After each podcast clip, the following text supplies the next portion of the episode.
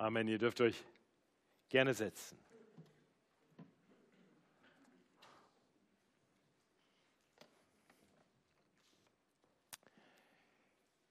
Ich freue mich wieder hier zu sein. Ich war die letzten beiden Sonntage nicht hier im Gottesdienst, weil ich die letzten beiden Wochen in den USA war. Und ähm, dort habe ich erlebt, wie man sich auf Weihnachten vorbereiten kann. Das ist ja für uns alle wichtig. Wir wollen in dieser Weihnachtszeit irgendwie auch in Weihnachtsstimmung kommen. Und die Amerikaner haben da so ganz eigene Wege. Und die Amerikaner unter uns, äh, die äh, hoffe ich verzeihen diesen Kommentar und äh, vielleicht stimmen Sie mir hier darin auch zu. Sarah und ich waren auf jeden Fall vor zwei Wochen bei einer Weihnachtsparade. Ich wusste gar nicht, dass es sowas ging, gibt, aber wir waren in Seattle oder streng genommen in Bellevue. Bellevue, ähm, Vorort von Seattle und waren dort bei Snowflake Lane. Und damit ihr euch mal vorstellen könnt, was das so ungefähr ist, habe ich ein kurzes Video mitgebracht.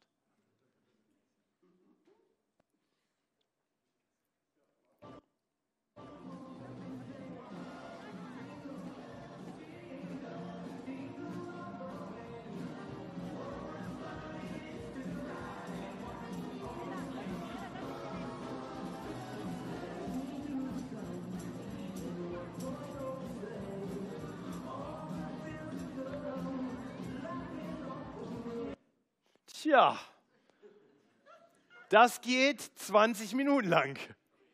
Jeden Abend, vier Wochen lang.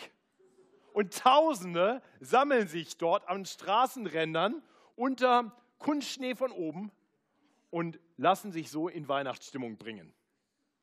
Na, wie gut, dass wir hier in München den Weihnachtsmarkt haben und Glühwein und Kekse. Irgendwie muss man in Weihnachtsstimmung kommen. Aber ich habe mich gefragt, ob wir vielleicht inmitten all dieses Weihnachtstrubels oft das aus dem Blick verlieren, um was es wirklich geht. Und unser heutiger Predigttext ruft uns dazu auf, die Adventszeit wirklich zu nutzen, damit wir vorbereitet sind auf das Kommen des Herrn Jesus Christus. In unserer Predigtserie durch das Lukas-Evangelium sind wir schon seit einigen Wochen, schon etwas länger als nur der Advent, in einer langen Adventspredigt. Einer Predigt, einer Rede, die Jesus gehalten hat vor Tausenden von Menschen. In Lukas 12, Vers 1 beginnt diese Rede und äh, wer in den letzten Wochen da war, der erinnert sich an das eine oder andere, was Jesus dort gesagt hat.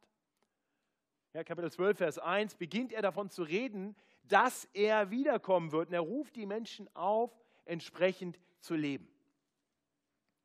Und heute kommen wir zu den letzten Versen in Kapitel 12. Sind wahrscheinlich noch nicht die letzten Worte dieser Predigt, die kommen nächste Woche, die ersten neun Verse aus Kapitel 13.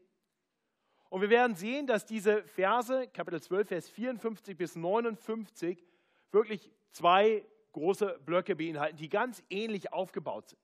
Es ist nämlich jeweils eine wichtige Frage verbunden mit einer kurzen Illustration. Ja, wenn ihr ein bisschen genauer hinschaut, dann seht ihr das. Die Verse 54 bis 56 sind etwas abgerückt von 57 bis 59. Also 54 und 55 sind erst eine Illustration, auf die dann in Vers 56 eine Warum-Frage folgt. Das hängt eng zusammen, wir werden das gleich sehen. Und die, der Aufruf ist dabei wirklich, erkenne die Zeit. Und dann der zweite Abschnitt beginnt mit Vers 57 und da steht die Warum-Frage am Anfang. Und dann gibt es eine kurze Geschichte, eine Illustration, die dann helfen kann, diese Frage noch besser zu verstehen, noch klarer für sich zu beantworten. Und hier geht es darum, seine eigene Schuld zu erkennen und die damit verbundene Gefahr. Und bevor wir diese beiden Abschnitte, die sehr hart sind, sehr konfrontativ sind, miteinander betrachten wollen, möchte ich mit uns beten, damit der Herr uns bereit macht, sein Wort zu hören. Himmlischer Vater, danke, dass du sprichst durch dein heiliges, durch dein unfehlbares Wort. Und wir wollen dich bitten, dass dein Wort nun auch in uns das ausrichtet, wozu du es gesandt hast. Herr, wir wollen dich bitten, dass du dich uns vor Augen stellst, durch dein Wort. Dass wir die Zeichen der Zeit erkennen. Und wir wollen dich bitten, dass dein Wort wie ein Spiegel uns hilft, uns selbst besser zu verstehen. Und vor allem wollen wir dich bitten, dass du uns dann zeigst, wie wir mit dir versöhnt leben und so deinem Wiederkommen mit Freude entgegenstreben können. Herr, tu das, um deine Gemeinde zu erbauen und um dich selbst darin zu verherrlichen. So beten wir in Jesu Namen. Amen. Also wir sehen uns den ersten Abschnitt an. Den Abschnitt, in dem es wirklich darum geht, die Zeit zu erkennen. Ich lese uns die Verse 54 bis 56. Er, das ist Jesus, sprach aber zu, dir, zu der Menge. Wenn ihr eine Wolke aufsteigen seht vom Westen her, so sagt ihr gleich, es gibt Regen. Und es geschieht so. Und wenn der Südwind weht, so sagt ihr, es wird heiß werden. Und es geschieht so. Ihr Heuchler, über das Aussehen der Erde und des Himmels könnt ihr urteilen, warum aber könnt ihr über diese Zeit nicht urteilen? Klingt erstmal komisch, oder? Was soll das jetzt? Was hat jetzt bestimmte Wetterentwicklung und die Fähigkeit der Menschen, das irgendwie einordnen zu können? Wie, wie macht das Menschen auf einmal zu Heuchlern? Ich meine, richtig ist, ähm, es war nicht so sonderlich schwer, bestimmte Wetterphänomene zu deuten, in, das ist bis heute so in Jerusalem. Ähm, Jerusalem ist so gelegen, dass man weiß, wenn vom Westen her Wolken kommen, das heißt, der Wind bläst, Wolken vom Westen her, die kommen vom Mittelmeer und dann ist die Wahrscheinlichkeit, dass die über den Anhöhen dann abregnen, relativ hoch. Also es, es äh, braucht nicht sehr viel Intelligenz und Logik, um zu schlussfolgern, oh, da kommen Wolken, wird wahrscheinlich regnen. Und wer sich ein bisschen auskennt, der weiß, im Süden ist Wüste, ist richtig heiß. Und wenn der Wind vom Süden bläst, oh, wird ganz schön heiß werden. Äh, ist, ist jetzt also keine Höchstleistung der Meteorologie, aber das kriegen die Menschen hin. Warum aber sind sie dann Heuchler? Was ist daran jetzt so schlimm? Also die Geschichte an sich, die Illustration ist klar, ist banal. Nun, sie sind nicht Heuchler, weil sie diese Wetterphänomene deuten können. Das macht sie nicht zu Heuchlern. Das macht sie einfach zu Menschen, die die Augen aufmachen und ein bisschen nachdenken und logische Schlussfolgerungen ziehen. Nein, das Problem ist, sagt Jesus, ihr könnt ein bisschen anfangen nachzudenken, ein bisschen beobachten und eine Schlussfolgerung ziehen, ist nicht sonderlich schwer. Aber bei den Dingen, die viel, viel wichtiger sind, macht ihr genau das nicht. Ihr tut so, als wären andere Dinge, die noch viel leichter zu erkennen sind, völlig unklar und sehr missverständlich. Was meint Jesus damit? Nun, Jesus hat zu Beginn seines Dienstes sehr deutlich gemacht, wer er ist. Und zwar, dass er gekommen ist in Erfüllung der Schrift. Wir haben gerade in der Textlesung Jesaja 61 gehört. Und, und Jesus hat zu Beginn seines Dienstes in der Synagoge in Nazareth sich als er eingeladen wurde zu predigen, hat er sich die Schriftrolle geben lassen des Buches des Propheten Jesaja und er hat dann die Stelle gefunden, in der geschrieben steht, so heißt es in Lukas 14 äh, ab Vers 18. Und er liest dann aus Jesaja: Der Geist des Herrn ist auf mir, weil er mich gesalbt hat, zu verkündigen das Evangelium den Armen. Er hat mich gesandt, zu predigen den Gefangenen, dass sie frei sein sollen, und den Blinden, dass sie sehen sollen, und den Zerschlagenen, dass sie frei und ledig sein sollen und zu verkündigen das Gnadenjahr des Herrn. Und dann hat er das Buch zugetan und hat es dem Diener zurückgegeben. Und dann hat er sich hingesetzt. Das war ein Ausdruck, dass man jetzt anfängt zu predigen. Ist bei uns heute ein bisschen andersrum. Und dann haben die Menschen ihn angeschaut. Interessanter Text, Jesaja 61, was wird er dazu sagen? Und er beginnt und sagt: Heute ist dieses Wort der Schrift erfüllt vor euren Ohren. Jesus sagt, das, was Jesaja vor 700 Jahren geschrieben, verkündet hat, prophezeit hat, ist mit meinem Kommen nun geschehen. Und alles, was wir dann weiter sehen im Lukasevangelium, beweist genau das. Er predigt nicht nur, er sagt nicht nur das, was verheißen worden war, was der Messias sagen würde. Er tut auch das, was der Messias tun würde. Ja, schon von seiner Geburt an erfüllt sich eine Prophezeiung der Schrift nach der anderen. Zeichen um Zeichen um Zeichen um Zeichen belegt, Jesus ist der verheißene Erlöser. Er ist der Messias. Und so tut er dann in Kapitel 11 unmittelbar vor dieser Rede ein weiteres Wunder. Er geht zu einem Stummen, der von einem bösen Geist belastet, mit einem bösen Geist belastet ist und, und setzt ihn davon frei, sodass der Stumme wieder reden kann. Ein großes Wunder, ein Zeichen. Die Stummen werden wieder reden, die Blinden können sehen. Er tut all das. Und was sagen die Leute? Also bevor wir glauben, dass du der Messias bist, wollen wir doch gerne mal ein Zeichen vom Himmel sehen. Ja, vielleicht erinnert ihr euch, wir haben vor ein paar Wochen über diese Textstelle nachgedacht. Ist das nicht absurd? Zeichen um Zeichen um Zeichen um Zeichen und dann tut er ein Zeichen vor ihren Augen und die sagen, jetzt tu mal ein Zeichen. Heuchler seid ihr, Heuchler. Wenn ihr nur bereit seid, ein klein bisschen logisch zu denken, Augen auf, Verstand einschalten, ist es so viel leichter zu erkennen, dass ich der Messias bin, als zu schlussfolgern, dass wenn Wolken vom Westen kommen, es regnen wird. Aber das kriegt ihr hin. Wind vom Süden, da sagt er, es wird warm. Aber wenn all die Zeichen, die die Propheten des Alten Testaments verheißen haben, sich erfüllen, dann sagt er, ja, wir können doch nicht wissen, ob du der Messias bist. Wahrscheinlich ja nicht. Deswegen sind sie Heuchler. Weil sie das, was eigentlich offensichtlich ist, ausblenden. Es nicht wahrhaben wollen. Das Problem war natürlich nicht, dass sie es nicht erkennen konnten, sie wollten es nicht wahrhaben. Und ihr Lieben, das ist heute doch nicht anders. Es gibt so viele Menschen, die sich Atheisten oder Agnostiker nennen, also Atheisten, die sagen, es gibt keinen Gott oder Agnostiker, die sagen, kann man nicht wissen. Aber wenn sie doch nur bereit wären, mal die Augen aufzumachen, mal ein bisschen genauer hinzuschauen, mal ein bisschen mehr nachzufragen und dann logisch zu denken, dann würden sie erkennen. Sie würden erkennen, dass, dass die Bibel fasziniert ist. Über eine lange Zeitspanne ist das Alte Testament geschrieben worden, Jahrhunderte bevor Jesus gelebt hat. Und eins zu eins erfüllt sich in Jesu Leben nach und nach und immer mehr und Stück für Stück alles, was das Alte Testament verheißen hat. Alle Gottes Verheißungen finden in Christus ihre Erfüllung. Und, und wir haben heute noch alle möglichen anderen Indizien dafür. Wenn wir uns geschichtswissenschaftlich dran, dran machen, wenn wir feststellen, nichts ist besser belegt als die Existenz des Jesus der Bibel aus dieser damaligen Zeit.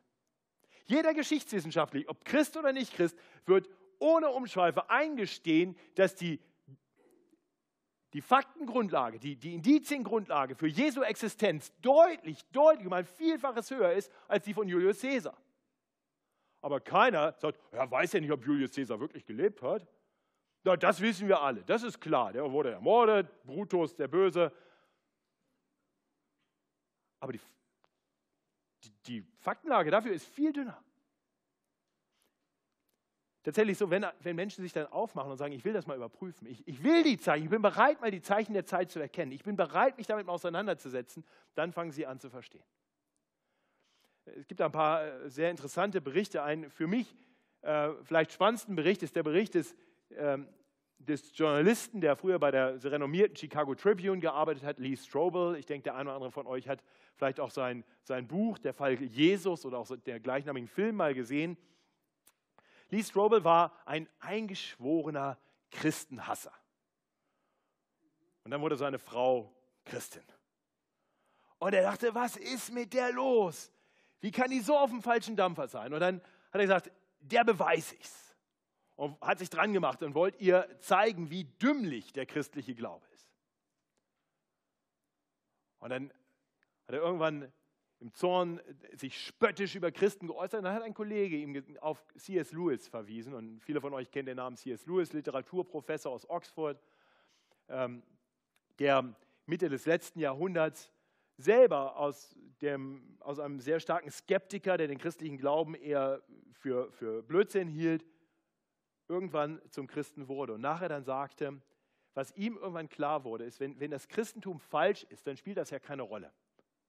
Ja, also die, die an Jesus glauben und wenn es ihn gar nicht gegeben hat, ist jetzt auch nicht weiter dramatisch. Ein bisschen bedauerlich vielleicht die Leute dann, aber, aber wenn es andersrum ist, wenn es wirklich wahr ist, wenn Jesus wirklich der einzige Retter ist, wenn wir wirklich uns eines Tages vor Gott rechtfertigen müssen und, und wir ohne Christus verloren sind, dann gibt es im ganzen Universum nichts Wichtigeres, als der Sache auf den Grund zu gehen. Das hat dieser Kollege dem Lee Strobel gesagt. Und dann hat er gesagt, okay, okay. Und dann hat er sich als sowohl juristisch wie auch wissenschaftlich geschulter Mensch auf den Weg gemacht, um Indizien zu sammeln. Und, und er wollte belegen, der christliche Glaube ist naiv, ist falsch, ist dümmlich. Und irgendwann kam er an den Punkt, dass er sagte, ich verstehe, wer hier wirklich der Dumme ist. Dumm bin ich, weil, weil ich die klaren Zeichen nicht erkennen will. Ich will nicht, dass das wahr ist. Mein Verstand hat mir schon längst gesagt, natürlich ist das richtig. Mein Herz will nicht. Und irgendwann hat ihn seine innere Ehrlichkeit dazu gebracht zu sagen, nein, ich muss hier kapitulieren. Und er wurde Christ und schreibt heute wunderbare Bücher. Ihr Lieben, es gibt gute Gründe zu glauben. Es gibt gute Gründe. Christen sind nicht blöd. Und du musst dir keine Sorgen machen, dass irgendwann wissenschaftlich irgendwas passiert und, ach, das wollen wir lieber gar nicht hören, weil das könnte ja meinen Glauben kaputt machen. Nein! Erkenn die Zeichen. Es gibt einen Gott. Und er hat seinen einen Sohn, Jesus Christus, in diese Welt gesandt. Und die Bibel beweist das. Sie belegt das Stück für Stück. Und ja, es gibt viele Dinge, die wir nicht verstehen. Und wenn ich in meine momentanen Lebensumstände hineinschaue, dann kann es sein, dass ich auch mal in Zweifeln komme, weil Dinge nicht so laufen, wie ich denke, dass sie laufen sollten. Aber wenn ich mich mal rauszoome und, und sage, ich schaue mal auf das große Ganze, ich, ich schaue einfach mal, was verheißen war und was geschieht. Ich schaue mal und ich sehe, da entfaltet sich ein großer Plan, den Gott hatte von Anbeginn der Welt und den er uns kundgetan hat. Dann darf ich im Glauben gestärkt weitermachen. Und lieber Christ, ich hoffe, du öffnest deine Augen immer wieder neu für die Zeichen und erkennst, es ist wahr. Ich habe nicht aufs falsche Pferd gesetzt. Und wenn du heute hier bist und du bist noch Skeptiker, dann, dann möchte ich dich herausfordern. Geh der Sache auf den Grund. Wenn das alles wirklich nicht wahr ist, okay. Aber wenn das, was ich hier predige, wenn das, was dieses Buch hier sagt, wahr ist, dann gibt es nichts Wichtigeres im ganzen Universum, als dass du das erkennst. Die Bibel sagt, wer sucht, der wird finden. Wenn du dich ehrlich aufmachst und suchst, und wir sind gern bereit, dir dabei zu helfen, dann warte mal ab, was du finden wirst. Erkenne die Zeit. Erkenne, dass Jesus der Retter ist. Denn du brauchst ihn mehr, als dir das vielleicht im Moment bewusst ist. Dies vor allem auch deshalb, weil die Zeit, die jetzt gekommen ist, die Zeit, auf die Jesus hier verweist, eine Zeit ist, die ein Ende haben wird.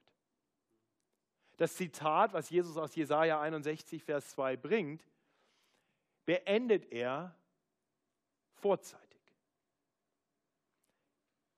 Wir haben das in der Textlesung schon gehört.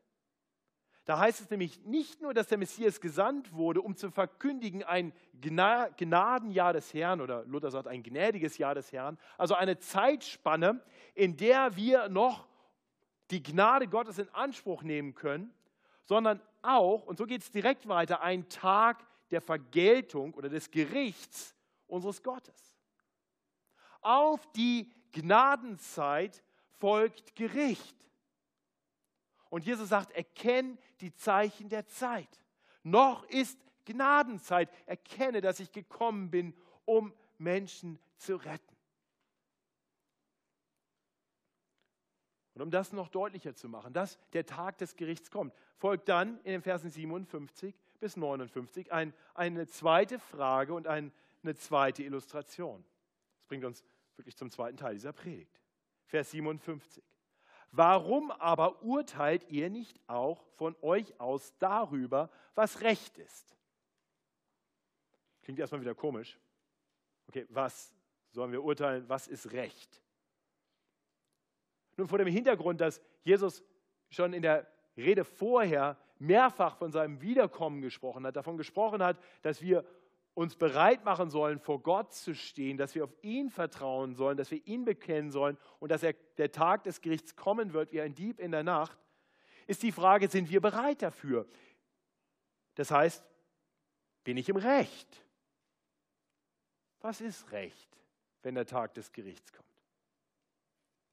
Und wenn wir bedenken, was, was Jesus gerade in den Kapiteln davor so alles gelehrt hat, was einen Menschen ausmachen sollte, der vor Gott bestehen kann, dann können wir prüfen, ob wir im Recht sind, ob wir vor Gott bestehen können. Kapitel 10 zum Beispiel war ein Mann zu Jesus gekommen, ähm, der ihn gefragt hatte, was er tun muss, um das ewige Leben zu erben. Und Jesus hat ihn herausgefordert und gesagt, was denkst du denn? Und, und der Mann gab die richtige Antwort. Er zitierte das sogenannte Doppelgebot der Liebe. Ja, die Worte, du sollst den Herrn, dein Gott, lieben, von ganzem Herzen, von ganzer Seele, von allen deinen Kräften und von ganzem Gemüt und deinen Nächsten wie dich selbst. Möchte ich fragen, wie sieht es bei dir aus? Liebst du den Herrn, dein Gott, von ganzem Herzen, von ganzer Seele, mit allen deinen Kräften, von ganzem Gemüt? Und liebst du deinen Nächsten wie dich selbst? Schaffst du das? In Kapitel 11 war Jesus dann unmittelbar, bevor er wieder rausging und dann diese Rede beginnt, eingeladen bei einem Pharisäer zu einem Essen und es nahm etwas äh, konfrontativen Charakter an, dann dieses Gespräch beim Essen, wo der Gastgeber von ihm verlangte, dass er auf äußere Reinheit doch mehr Wert legen sollte und Jesus deutlich macht, was wirklich Not tut, ist ein reines Herz. Also wie sieht das bei dir aus? Hast du ein wirklich reines Herz? Und dann zu Beginn dieser Rede in Kapitel 12 konfrontiert er die Massen damit, dass sie viel zu oft auf das bedacht sind, was die Menschen von ihnen denken.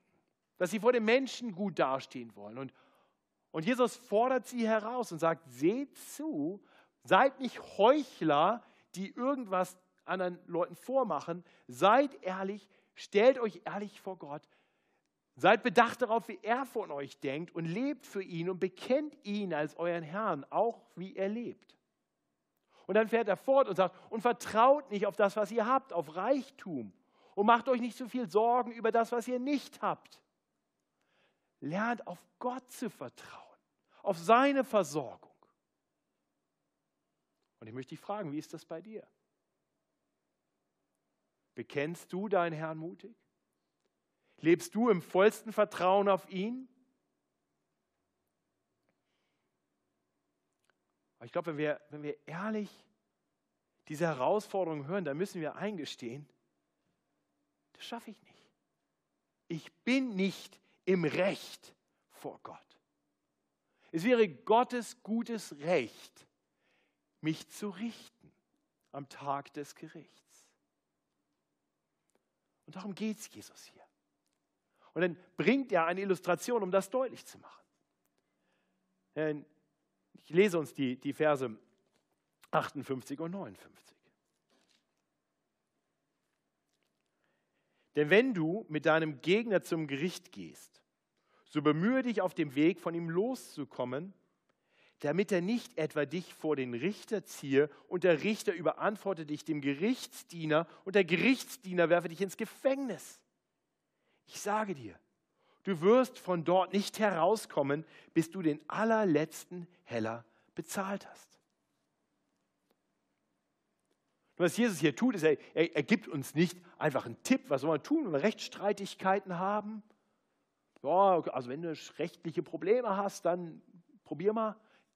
Nein, es ist eine Illustration. Er will verdeutlichen, jeder vernünftig denkende Mensch, jeder logisch denkende Mensch, der kapiert das, ist sofort klar. Sagt, natürlich mache ich das. Wenn ich ein juristisches Problem habe und ich weiß, ich bin im Unrecht und ich weiß, der Richter kennt alle Fakten, der weiß alles.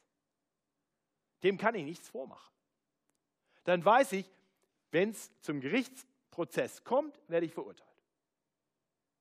Und wenn deine Schuld eine ist, von der du weißt, ich habe nicht genug, um die jemals zurückzuzahlen, auweia.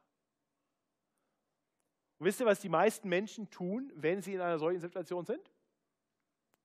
Wir haben ein paar Richter hier in der Gemeinde, ich habe mal gefragt. Ja, die meisten Fälle, die kommen nicht zur Verhandlung. Die vergleichen sich.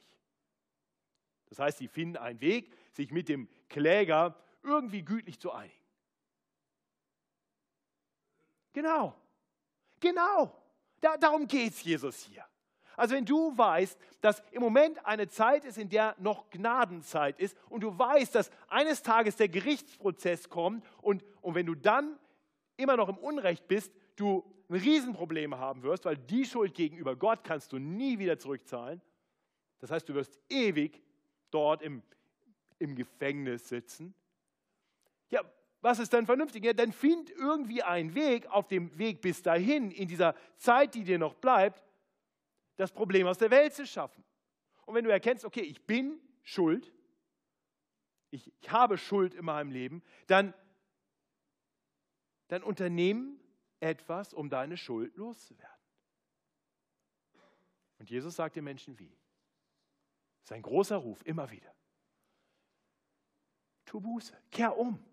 Wende dich ab von deinem falschen Leben und fang an, mir zu vertrauen. Denn ich bin gekommen, um deine Schuld von dir zu nehmen. Jesus ist hier auf dem Weg zum Kreuz. Den hat er in Kapitel 9 schon begonnen. Und Jesus hat schon in Kapitel 9 zum ersten Mal erklärt, was noch geschehen muss. Und er wiederholt das mehrfach.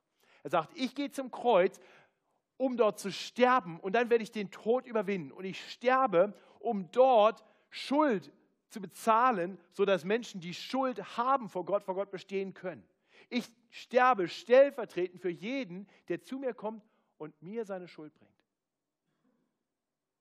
Deswegen wird er sterben. Deswegen geht er zum Kreuz. Deswegen ist er bereit, diesen harten, diesen schweren Weg zu gehen. Und er sagt jetzt zu den Menschen, jetzt ist die Zeit, jetzt ist die Zeit und gib mir deine Schuld, vertrau mir das an, weil noch ist Gnadenzeit und der Tag des Gerichts kommt. Also komm zu mir.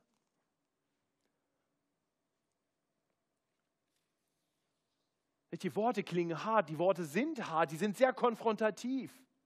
Jesus scheut sich nicht, den Menschen offen zu sagen, was sie sind. Heuchler. Sünder. Aber er tut das nicht, um sie mal so richtig fertig zu machen, sondern er tut das, weil er die Menschen liebt. Weil er, weil er nicht will, dass sie verloren gehen, dass sie ins Gericht kommen. Hier ist dem Menschen bestimmt, einmal zu sterben, dann aber das Gericht. Und, und Jesus sagt, ich will nicht, dass ihr da hinkommt, dass ihr ins Gericht kommt. Kehrt doch um. Nutzt die Zeit, macht die Augen auf, fangt an zu denken. Seid nicht dumm, seid nicht Heuchler. Erkennt eure Schuld und bringt sie mir.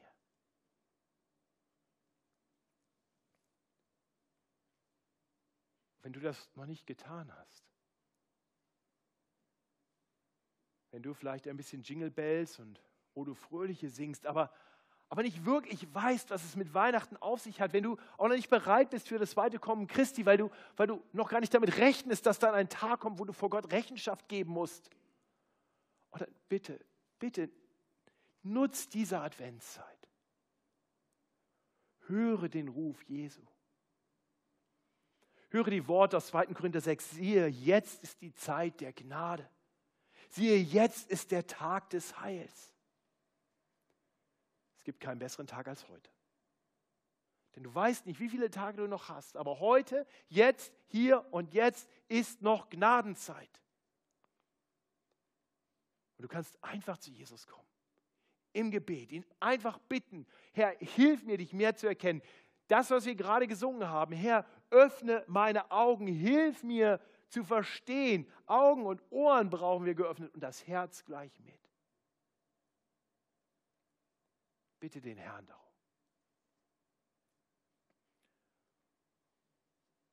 Liebe Geschwister, liebe Christen, auch wir sollten uns durch diese Worte herausfordern lassen.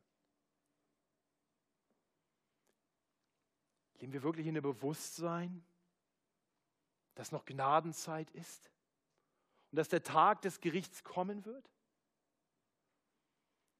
Nutzen wir die Advents- und Weihnachtszeit, um, um Menschen vor dem kommenden Gericht Gottes zu warnen?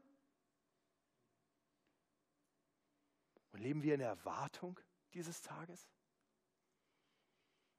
Ich habe eingangs erzählt von meinem Besuch auf der Snowflake Lane in Bellevue, Washington. Da dröhnte aus den Lautsprechern Jingle Bells und die Menschenmassen jubelten dieser Weihnachtsparade zu. Hinter den Menschen stand ein Mann mit einem Riesenschild, er hatte so ein, so ein Ding um, wo der Schild drin stand und hielt das hoch und da stand oben drauf in großen Lettern, Repent, tu Buße.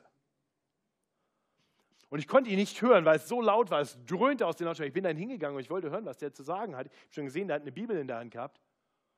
Da habe ich gehört, was er gesagt hat. Er sagte, an Weihnachten geht es nicht um Jingle Bells. Es geht nicht um Rudolph Red-Nosed Reindeer. Es geht um deine Sünden. An Weihnachten ist Christus gekommen wegen deiner Sünde. Und er ruft dich zur Buße. Er ruft, repent. Aber diese Worte gingen im Trubel unter. Die, die, die Menschen, die ihn sahen, schauten ihn kurz mitleidig oder belustigt an und gingen weiter, um fröhlich die Jingle Bells Parade zu sehen.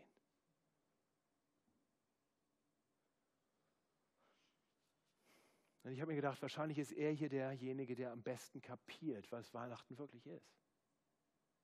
Er hat es verstanden. Und wir alle sind so abgelenkt mit all dem Trubel. Ist das nicht oft so? Veranschaulicht das nicht eigentlich nur das, was, was tatsächlich auch in unserem Leben oft los ist? Gerade in dieser Zeit. Die wahre Botschaft des Advents von Weihnachten geht im Lärm und Trubel dieser Zeit unter. Wir bereiten uns auf alles Mögliche vor. Wir kaufen Weihnachtsgeschenke und backen Plätzchen und schmücken Weihnachtsbäume und gehen von Weihnachtsfeier zu Weihnachtsfeier und auf den Weihnachtsmarkt und zum Glühwein. Und Aber sind wir wirklich vorbereitet auf das Kommen Jesu? Ich möchte uns heute Abend Mut machen, uns wirklich Zeit zu nehmen. Zeit zu nehmen in den nächsten zehn Tagen. Lass uns mal innehalten. Lass uns mal ehrlich in unsere Herzen schauen. Erkenne ich Christus? Erkenne ich mich selber richtig? Erkenne ich meine Schuld? Bin ich bereit, vielleicht auch wieder neu umzukehren? Im Vertrauen darauf, dass der Weg, auf dem mich der Herr ruft, wirklich der gute Weg ist. Lebe ich so, dass ich bereit bin, dass der Herr kommen kann heute Abend und ich mit frohem Angesicht ihm entgegengehen kann und sagen kann, ich habe es nicht verdient, aber ich vertraue auf deine Gnade. Wollen wir uns in diesen Tagen bis Weihnachten noch Zeit nehmen, um um Gott zu bitten, durch seinen Geist uns immer mehr zu verändern, sodass wir wirklich mehr erfüllt sind von einer echten Liebe für Gott und echter Nächstenliebe. Wo wir Gott bitten, unsere Herzen neu zu reinigen.